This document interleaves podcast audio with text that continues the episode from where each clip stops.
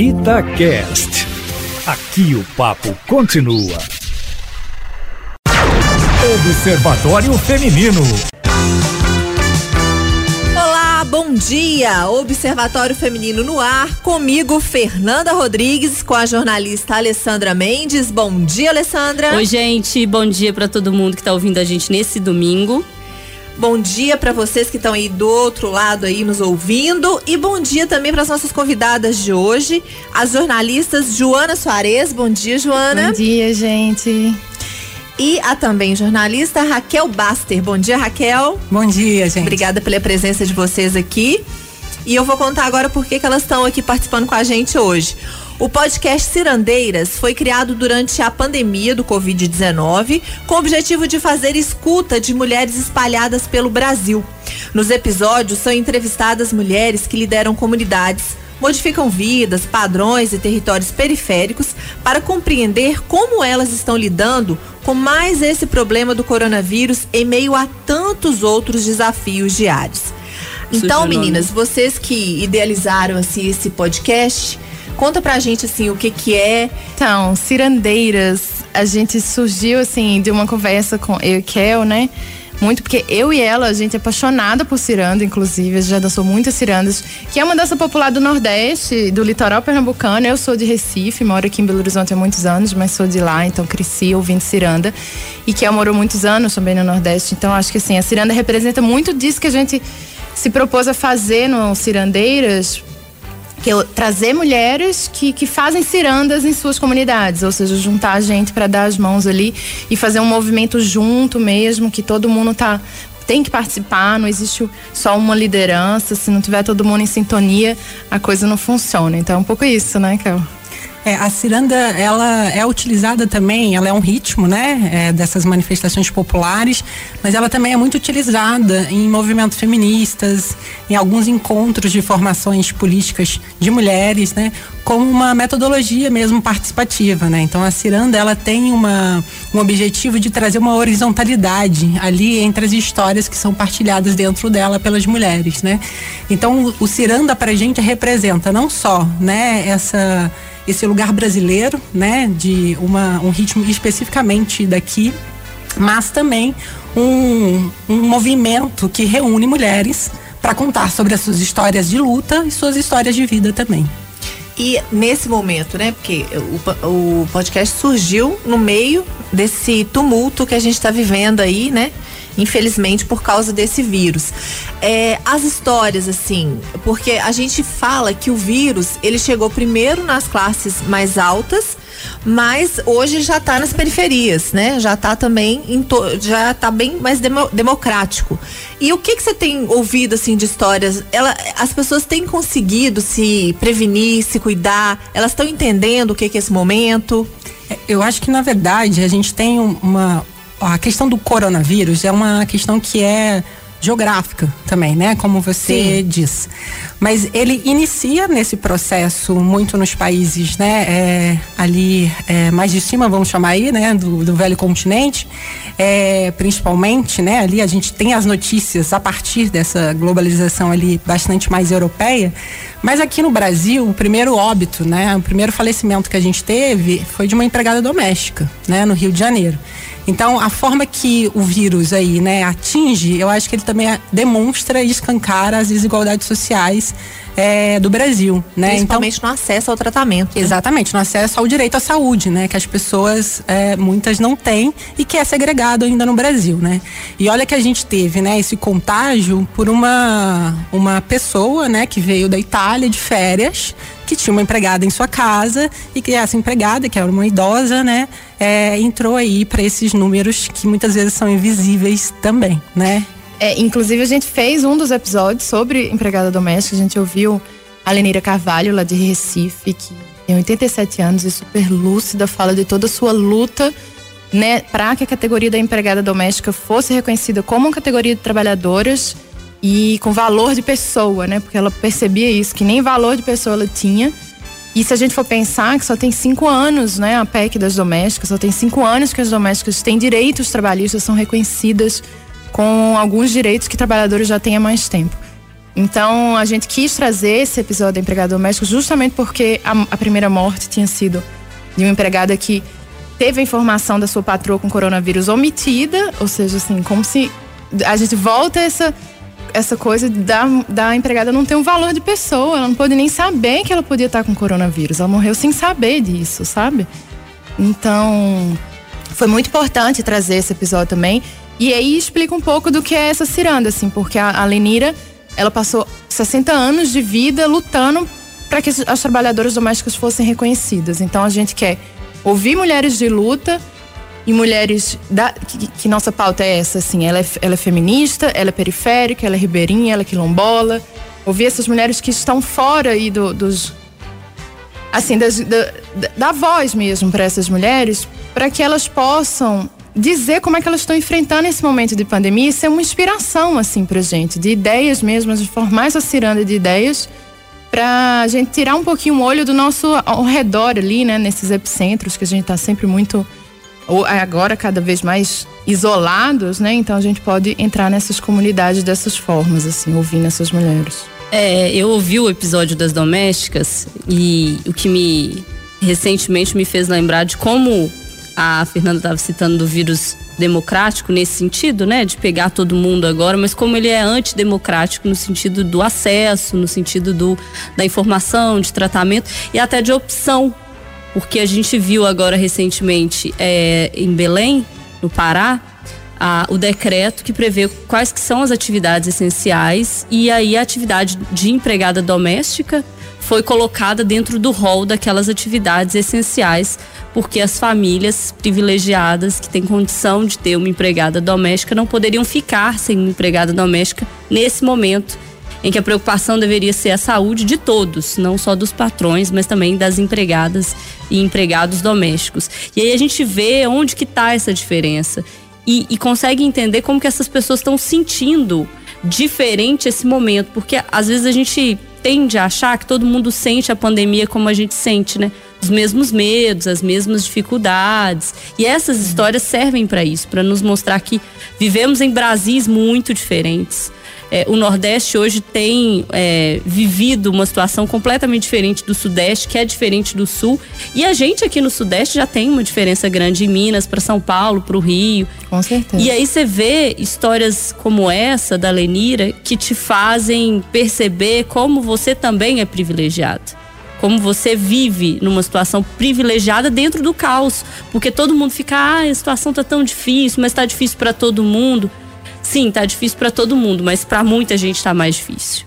E esse difícil para todo mundo tem nuances muito diferentes, muito pesadas. Você imagina nesse momento ser um empregado doméstico em Belém e não poder escolher se você quer ter um cuidado maior com a sua saúde, porque é um serviço essencial. Seu patrão É, mas foi até tirado, lá, né? viu, Ale? Graças a Deus, assim, a FENATRAD, os órgãos de defesa das empregadas domésticas, a FENATRAD e a Federação Sim. Nacional das elas brigaram lá para tirar e ele reformulou e deixou só alguns é, casos específicos de empregados, por exemplo, com pessoas doentes. É, mas matérias recentes mostram que os patrões estão burlando ah, com certeza. Essa situação. Tem muito empregada E usam a falta de conhecimento, a falta de acesso à informação das classes mais baixas, que estão nelas as empregadas domésticas, para burlar e para pressionar, para dizer, olha, tirou, mas eu preciso de você.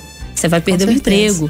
É, eu acho que a gente tem um, um contexto também político hoje que colabora ainda mais para que essas desigualdades que estão sendo escancaradas durante a pandemia elas sejam cada vez maiores, né?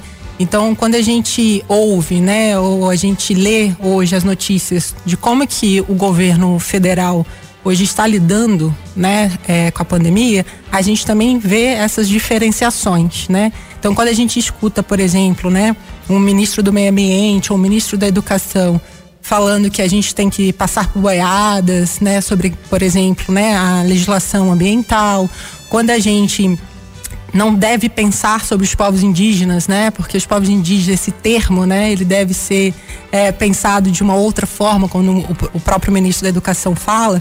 Então a gente está falando que é, alguns povos ali, no entendimento do nosso governo né, federal, dessa gestão atual do Bolsonaro, eles são inexistentes.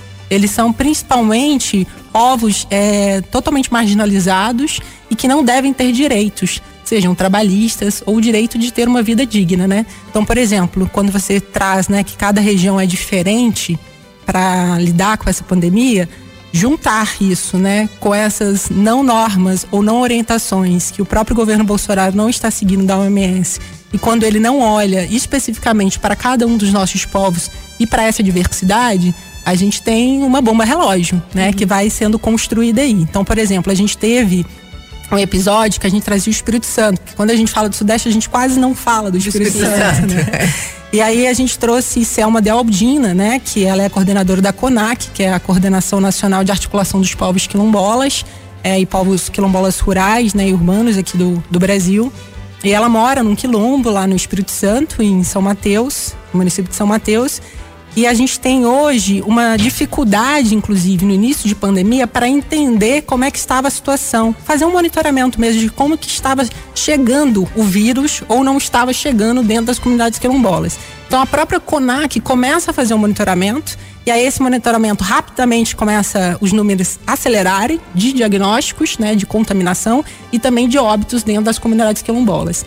E várias vezes a CONAC, junto a outras entidades e representações aí dos povos quilombolas e dos povos negros rurais também e urbanos, é, tentaram dialogar com o Ministério de Direitos Humanos, tentaram dialogar com o Ministério é, de responsabilidade ali, né? Por exemplo, né, a gente tem a Fundação Palmares, mas que hoje a gente tem uma representação na, na Fundação Palmares que é contra os próprios povos negros, né? A gente tem muitas contradições nesse governo federal. Então, isso acaba é, não ajudando e colaborando para que mais essas, essas pessoas continuem nesse lugar de falta desse direito à saúde, né, que não tem acesso a esse direito à saúde, não tem acesso a, a, políticas sociais básicas, muitos com problemas de acessar o auxílio emergencial, porque a gente tem um outro, uma outra questão nas comunidades quilombolas, por exemplo, que é a falta de internet. Né? Não é uma realidade, a, o acesso à internet de qualidade não é uma realidade brasileira, principalmente no interior do Brasil.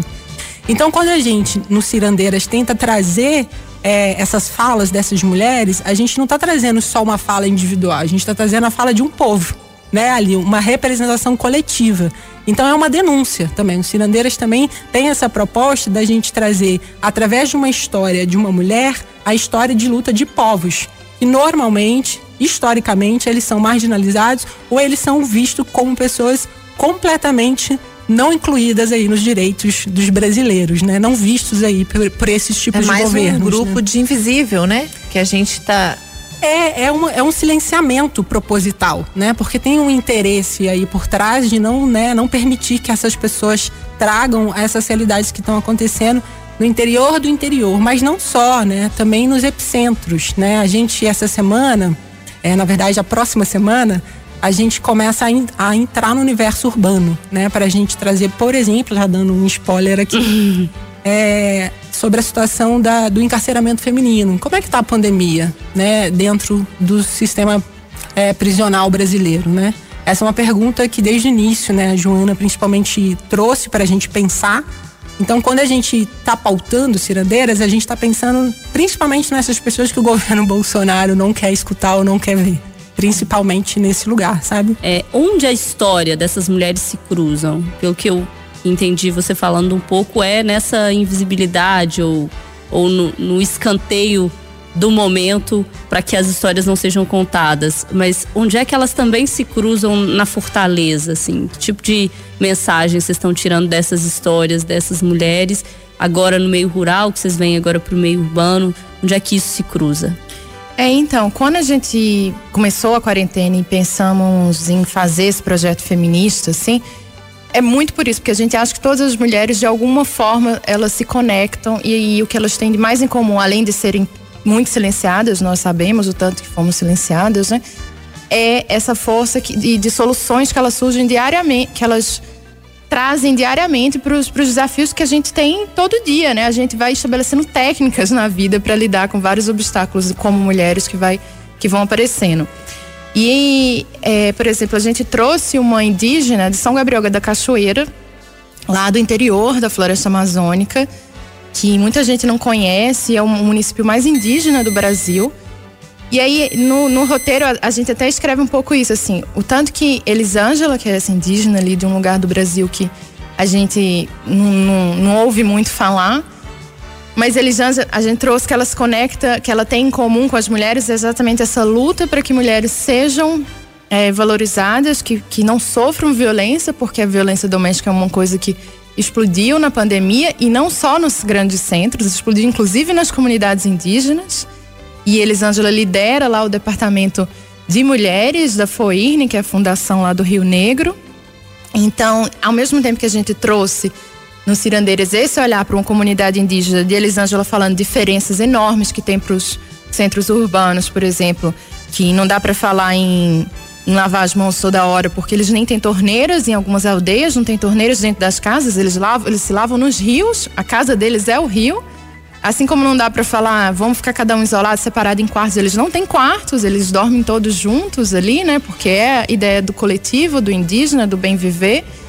A gente mostra essas espe especialidades, assim, de cada região, de cada, de cada comunidade, mas encontra muito ponto, muitos pontos em comuns com essas mulheres ao mesmo tempo. Que eu volto a dizer que é justamente nessa liderança que elas assumem nos lugares completamente inesperados, assim, igual nesses ambientes rurais que a gente foi e que tem mulheres que criaram cooperativas que estão lá na, na, nesses departamentos, criam departamentos para lutar para que elas tenham espaços, voz nos espaços de decisões. Então, assim, eu acho que o grande lance do, do Cirandeiras é poder trazer, mostrar que, que tem muita mulher no Brasil aí lutando para o seu entorno, pra, pelas suas comunidades e que a gente pode pensar, através das estratégias delas, pensar como a gente pode fazer no nosso dia a dia também, refletir o nosso cotidiano, sabe? Eu acho que o cruzamento é, está exatamente nesses exemplos todos que a Joana está trazendo, na questão da resistência. Então, o cruzamento de todas as histórias está nas resistências de cada uma delas para suas especificidades, para suas identidades é, locais, né? E de como que elas pensam a organização e elas, né, então, todas essas que a gente está trazendo, né? Dos sete episódios que a gente. Agora, amanhã a gente lança o sétimo, né? Episódio tem em comum, muito fortemente, é essa resistência dos territórios, a diferenciação desses territórios, então, que a soma, né, agrega essa diversidade brasileira e principalmente cada uma delas, ao, ao invés de olhar só para dentro, né, de si e para sua, sua família, elas olharam para muitas outras mulheres. Então, todas elas participam de alguma organização de luta, seja especificamente de mulheres, né? Ou de uma categoria, por exemplo, como a Lenira, né? Ou de, de um povo como a, a Elisângela, né? Como a Séries, que está dentro do movimento dos trabalhadores rurais sem terra, né? Ou da Verônica, que a gente vem trazer amanhã, eu tô falando amanhã, mas é, né, que já foi passado, Sim. que é que ela é do movimento da mulher trabalhadora rural do Nordeste. Então, essa é especificamente um movimento que é somente de mulheres, né, feminino e feminista. A Séries é, participa de um movimento que é misto, né? Tem homens e mulheres ali, né? Então a gente traz esse cruzamento dessas resistências e como essas resistências pensam os seus coletivos ali desses territórios, né? Acho que é o é a nossa nossa postura das histórias está principalmente nessas resistências mesmo. Que é um pouco do que a história da mulher diz, né? Ao longo da nossa história. Que é, é costurar uma resistência e até porque perpetuar, né? sobreviver. é, porque a nossa sociedade é completamente patriarcal, né? Ela vem de um sistema que foi dominado e liderado por homens e não só homens especificamente, né? Vem agregado aí os homens com poder econômico, né? E vem aí homens brancos e heteronormativos, né? Então a gente vem dentro de uma sociedade que sempre vai olhar para a mulher é, que luta por um espaço, seja ele né, dentro de casa ou fora de casa, ou em todas as dimensões sociais, de uma forma bastante crítica, né? Porque essas mulheres, todas que a gente está trazendo, elas desafiaram todas essas questões dentro do sistema, porque principalmente são mulheres negras, né? São mulheres pobres e são mulheres que, teve, que tiveram que lutar muito para conquistar espaço de fala espaço de poder, principalmente nas suas comunidades. Por exemplo, dentro de sindicatos de trabalhadores rurais, que a função delas muitas vezes era estar na cozinha. As funções do cuidado, que foram né, é, dados a nós de forma muito impostas. Né? Então, quando algumas mulheres vão é, enfrentar esses lugares e dizer, não, a gente quer outros lugares também. Então, foram mulheres que a gente, eu acredito, né, Joana, tenho certeza também, a gente quer honrar porque foram elas que abriram caminhos para que nós estivéssemos, por exemplo, dentro desse programa hoje falando sobre esse assunto, né? É. E, e eu acho que a, a pandemia ela trouxe esse elemento de pensar no outro de forma mais agressiva, vamos dizer assim. Eu acho que a gente dentro de casa, a gente se viu numa situação, a gente não todo mundo é óbvio, não tem como generalizar, mas eu vejo muita gente que eu conheço dentro de casa pensando um pouco como seria estar no lugar do outro, ou pensar a casa do outro, a vida do outro. E eu acho que o Cirandeiras pode ajudar muito nesse sentido, sabe? De mostrar que o lugar do outro ele é muito difícil, a luta do outro também, mas que a gente pode fazer uma luta junto. Nós mulheres podemos também fazer uma luta juntas, né? Não necessariamente perto, não e é isso a mensagem da pandemia, eu acho, não necessariamente colados, não necessariamente. A mão dada é simbólica, junto. né? Exatamente. a gente consegue vencer essa fronteira da distância, né? Da, do, da, da Amazônia com o Sul, com o Centro-Oeste, com o Espírito Santo, que a gente não pensa ser do Sudeste, e a é. gente consegue vencer essas barreiras. Agora, eu acho que há uma dificuldade muito grande ainda de interlocução, né? Dentro do cenário do poder eu acho que esse é o grande problema ainda de, de romper a barreira. A gente enfrenta isso. É, eu fico pensando, a gente falando aqui de Covid, falando de, de tudo isso, que é um momento que o, todos os problemas que existiam antes do Covid continuam existindo, né? Não deixaram de existir. E a gente fica numa insegurança, não tem um ponto de apoio, não tem, porque a, a gente vê na política essa confusão, essa, é, esse despreparo dos nossos governantes, né? No momento que a gente deveria sentir, se sentir seguro de alguma forma, não existe. É, não, não, não tem, não tem para onde você correr. Além da sensação do medo de adoecer, né? De, de, de perder as pessoas que você ama e de tudo mais, você vive também esse momento de não saber para onde caminha o Brasil, ou de saber para onde caminha e ter pânico do, do que pode vir por aí. Tem a questão econômica, que a gente sabe que a gente vai enfrentar aí, né? Já tem tá enfrentando, mas vai enfrentar também problemas gravíssimos, né? A gente já tem muita gente desempregada. Que atinge as mulheres de forma especial. Atinge as mulheres de forma também, né? Eu fico, às vezes, perdida, assim. Isso gera uma insegurança pra gente, pra gente que tá trabalhando, pra gente que tem um teto, pra gente que tem uma família eu fico imaginando para aquelas pessoas que já vêm aí das mazelas de desemprego, de violência doméstica, que a gente sabe que cresceu é, muito nesse período de pandemia. As mulheres estão ali dentro de casa com seus agressores 24 horas. Um, momento, um cenário de desesperança, assim. É, e é por isso que a gente tenta trazer com os cirandeiros um pouquinho de esperança, viu, Fernanda? Porque é, ouvir essas mulheres e ver como elas estão resistindo faz a gente pensar no nosso lugar, né, também, de como que a gente pode resistir. E dá um, um assim, uma coisa no coração de saber, nossa, que bom que essa mulher existe, que bom que ela tá fazendo isso naquela, naquele lugar dela ali, que ela tá conseguindo desbravar e resistir, né, como o Caio falou porque a gente traz no Cirandeiras não só a mulher, a gente traz essas desigualdades que estão todas expostas aí, escancaradas agora com essa pandemia. E virtualmente a gente traz isso, né? Porque as pessoas não estão vendo, não estão indo para as ruas mais, principalmente. Então, bora trazer isso para dentro de casa aí no ouvidinho com fone de ouvido e viajar lá para Amazonas para entender como é que tá, o que que tá acontecendo lá e o que que a gente pode fazer também virtualmente para dar essas mãos, tipo, é, ir na internet saber os projetos de leis que estão sendo votados, entrar em abaixo assinado, fazer né, o tuitaço aí, a gente está conseguindo protestar e ajudar esses povos, essas mulheres virtualmente. Hoje, assim, a gente está dando essa, essas mãos na ciranda bem simbólica, mas eu vou te falar que eu e Kel estamos super no, no mantra pós-pandemia já pensando numa excursão aí, quando acabar, quando a gente puder voltar a viajar, numa excursão em loco, porque a gente tá doido pra conhecer, pra estar tá junto dessas mulheres pessoalmente. Aí a gente vai montar aí um povo que estiver ouvindo cirandeiras pra gente fazer um, ro um, roteiro em todas as, as comunidades que a gente. da ciranda, bem grandão. E quem né? quiser ouvir, vamos explicar para as pessoas como é que elas conseguem ouvir o podcast do Ciranda. Então, o podcast está em todos os tocadores de podcast, Spotify, Apple Podcast, o Google Podcast. E a gente tem um link também de internet, que aí você não precisa nem baixar aplicativo. E é do Anchor lá, a gente coloca os cirandeiros lá, é só clicar, abrindo pelo Internet Explorer Safari. Mas a gente colocou esse link lá no Instagram do Cirandeiras, é onde a gente está sempre abastecendo as informações, os novos episódios, que é tudo. Arroba? Que é arroba Cirandeiras Podcast. Tá no Facebook também, Cirandeiras Podcast. E a gente tem adorado essa dobradinha com rádio, viu? Acho que o podcast rádio dá muito pra gente fazer Dá essas demais. dobradinhas, conversar sempre, trazer um pro outro, né?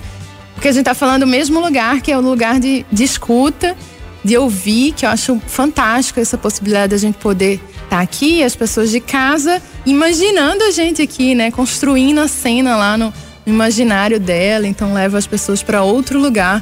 Às vezes mais do que um vídeo ali que já te entrega o lugar, então Te dá a possibilidade da imaginação. É, bem adoro criar. isso. É. Gente, infelizmente, o observatório desse domingo tá acabando e eu queria agradecer a Joana Soares. Muito obrigada Ah, pela participação aqui com a gente.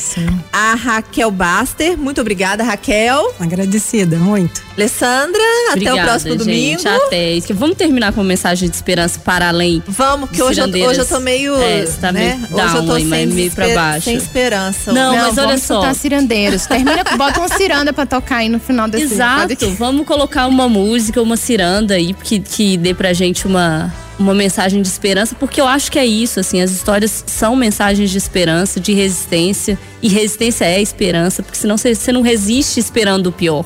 É. Você resiste esperando o melhor. Eu vou te mandar uma música de Lia de Itamaracá, que foi a nossa primeira cirandeira, e ela é a mestre cirandeira do Brasil, a mulher que trouxe a ciranda pro Brasil. Vamos ouvi-la. Vou te botar aí. E pra- aqui, quando a gente estiver meio pra baixozinho assim, pensa que há alguns anos atrás a gente não teria como destaque hoje, hoje, discutido na imprensa como líder mundial a presidente da Nova Zelândia. A gente tá caminhando, a gente tá caminhando aos poucos, é difícil, é difícil, mas a gente chega lá. É, é, inclusive, num episódio que a gente fala sobre violência doméstica, porque ela realmente aumentou dentro das casas, né? Porque as mulheres agora estão confinadas com o seu agressor, imaginem, né? A Indira Xavier, ela nos mostra que através da dor, através de um falecimento, de um assassinato de uma mulher por violência doméstica, elas ocuparam um espaço que hoje se torna um espaço, elas ocuparam por 87 dias, né, um espaço e aí pressionaram o governo e hoje se tornou a casa de acolhimento Casa Tina Martins, né, que hoje acolhe mulheres em situação de vítima, né, vítima de violência. Então eu acho que as cirandeiras traz essa esperança nesse agir, né? Então, através da dor, através da tristeza, que isso não vire, né, um conforto ali, só de de baixar, né, essa autoestima ou de baixar essa tristeza forte, mas que essa tristeza ela se torne luta. E a gente acredita que a esperança ela tá na organização das mulheres, então por mais que a gente esteja isolado, a gente pode hoje através da comunicação, né, a gente dar as mãos A virtualmente gente tá isolado, mas não tá sozinho. não tá sozinho, exatamente. E aí ajudar para que a gente traga essa esperança, né? Como tu disse. né? Aproveite seu domingo tem- que está em casa aí, chame seu familiar, dê as mãos que vai rolar uma ciranda aqui agora. Respira e até o próximo domingo. Mal com mal